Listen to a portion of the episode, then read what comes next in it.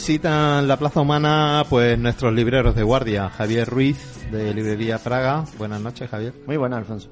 Y Marian Recuerda de U Libros. Buenas, noches, Marian.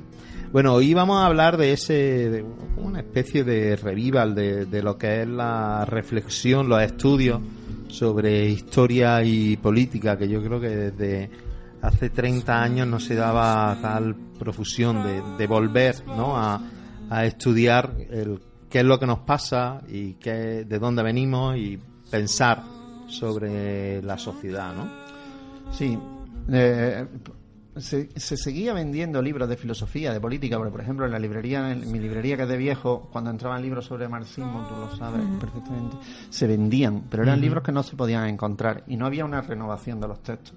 En los últimos 3, 4, 5 años lo que hemos visto es que empiezan a, editarse textos nuevos. De los libros de Alberto Garzón, por ejemplo, se venden, los libros de Pablo Iglesias, hay un montón de libros sobre política, sobre historia, sobre historia de España.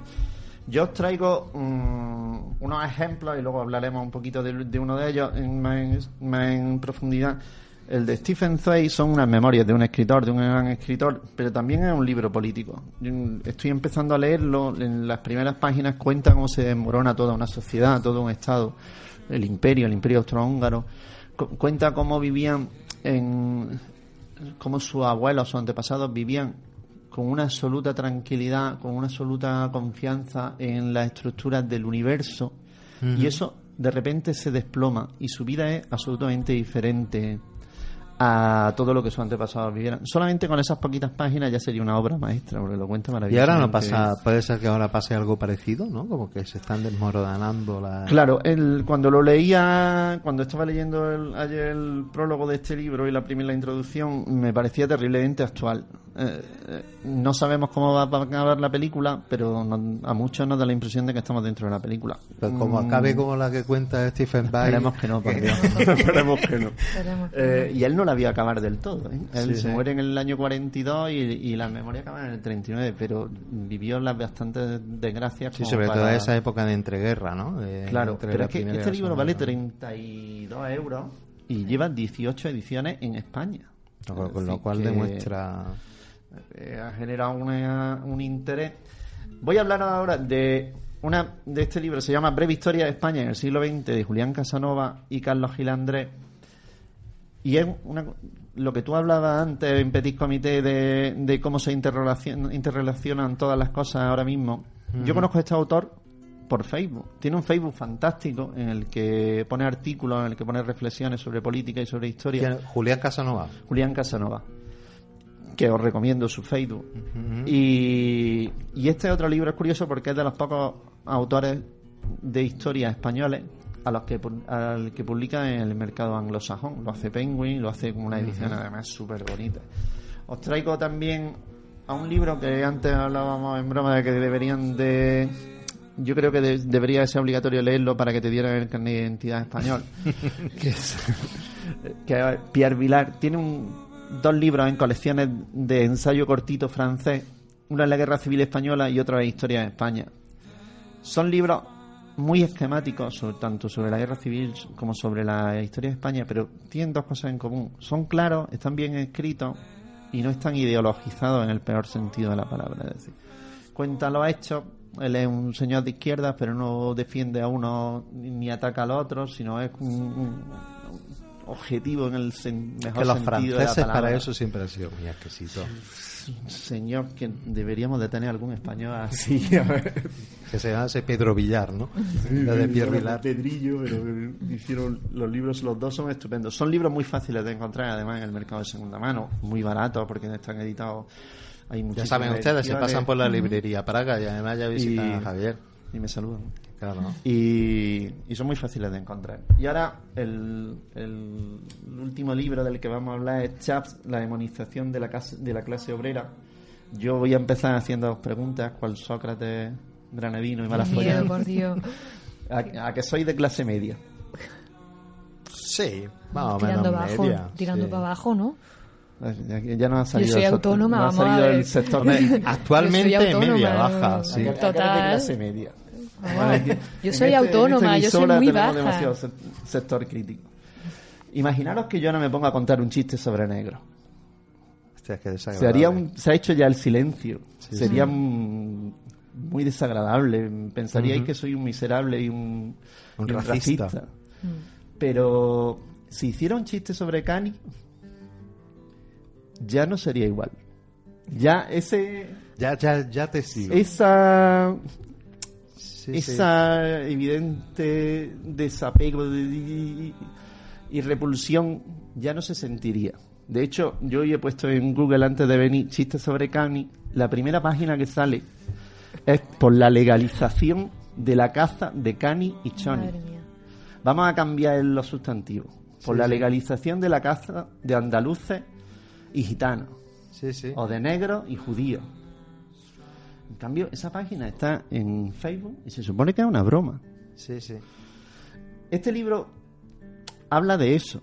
Empieza contando esa anécdota del chiste, de que él está en una cena de, de miembros de intelectuales de supuestamente izquierda y, y uno de sus amigos, un, un amigo según él cuenta, un buen amigo suyo, hace un chiste sobre los chaps, sobre los canis ingleses. Sí. Hemos llegado a un, a un- Hemos conformado una sociedad en la que está permitido reírse y burlarse de los pobres y es probablemente de la única minoría social que no pasa nada si lo hace. Por eso os preguntaba antes lo de las clases medias. El planteamiento del libro es que todos somos clase media. Si no eres clase media, aunque aquí tengamos el sector crítico, es que algo ha hecho mal. Y ha hecho algo mal individualmente. Sí. Es decir, Sí, que vamos, eso es lo que comentábamos antes, que Pierre Bourdieu lo que venía a decir es, claro, si eres pobre es porque es culpa tuya. Claro. ¿no? Que es la idea No- no además del, trabajas. del Pero- capitalismo avanzado y del sueño Del neocapitalismo. Decir, Pero no solo te eso. damos- te hemos dado las oportunidades. No solamente eso, eso tiene otra vuelta de tuerca que es, no vamos a mejorar la vida de las pobres porque quieren serlo Sí, sí. y porque además le dejamos una escapatoria para que salgan. Sí, que lo son como Sí, si lo fuesen por voluntad. Claro, antiguamente la, la pretensión era que toda la clase trabajadora, que toda la, la gente con menos posibilidades subiera y tuviera una mejor vida, todo. En el momento en el que traspasa esa expectativa al nivel individual, estás culpabilizando al resto. Entonces, páginas de Facebook como por la legalización de la caza de Cani y Choni no están mal vistas, nadie las denuncia y no hay escándalos en la prensa. Eso es como pasaba antes, que Arevalo te contaba los chistes de gangoso y entonces no, no Claro, pasaba pero- nada, ¿no? Eh, Claro, hasta que empezó a tenerse en cuenta. El Claro. sor- el- lo sorprendente, me han sorprendido muchísimo del libro dos cosas. Una, es un libro muy centrado en la sociedad inglesa, con las recetas que ha aplicado el neocapitalismo en Inglaterra. Pero lo lees y es absolutamente fácil trasladarlo a España. Vaya, yo veía a Durán y Lleida hablando del PER, a Esperanza Aguirre hablando de las mareas y, y a tantos de nuestros políticos, a los políticos del PSOE, porque una de las grandes de los capítulos del libro es como cuenta la traición del Partido Laborista, el- la gran frase de Tony Blair de todos somos clase media, todas las traiciones del, del, del Partido Laborista a las clases trabajadoras, todo es extremadamente aplicable a España.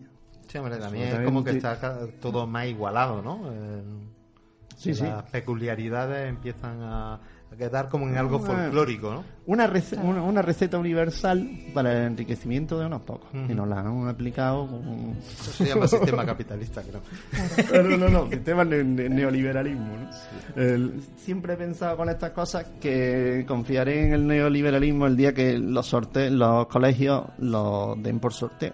Ahí, ahí. Los privados se sorteen también, ¿vale? Sí, sí. Y los Y- concertados y todo. Todo, por sorteo, puro. Incluso sorteo que vaya al que esté más cerca de tu casa. También estaría bien. No, ahí digo, ya acabarían... Si lo sorteas y te toca. a mí me toca en albolote y a ti en huesto. No te deseo alborote como para el tema escolar. No toquemos el Eh, tema. no. Otra cuestión común con los otros libros es que este libro también es la tercera o la cuarta edición, es un libro del año pasado, también se ha vendido un montón. ¿Está Volvemos- editado por quién, Javi? Está editado por Capitán Swing. Capitán Swing. Que es una editorial impresionante. Todos los libros que tienen en el catálogo son así. Son además cogen textos también antiguos, cogen y están muy bien editados. Yo creo que la función del, las pocas funciones que nos quedan en esta vida a los libreros y a los editores es la capacidad de selección que tengamos. Sí, porque si hay que confiar en lo que van a hacer las redes sociales y la web, eh, es imposible. Claro. Porque ahí el- la falta de criterio es absoluta. Pero bueno, el, el Facebook de cada uno es como su perro y su librería, se acaba pareciendo a él, ¿eh? no nos engañemos. bueno, Quería leer un pedacito, ¿no? De, Sí, de este yo creo que un párrafo, de los muchísimos párrafos que hay fantásticos, eh, no he contado, tengo que contarlo. Hay un, un trozo, unas páginas dedicadas a, a cómo le han robado el fútbol a los trabajadores ingleses. Solamente por eso merece la pena tener el libro.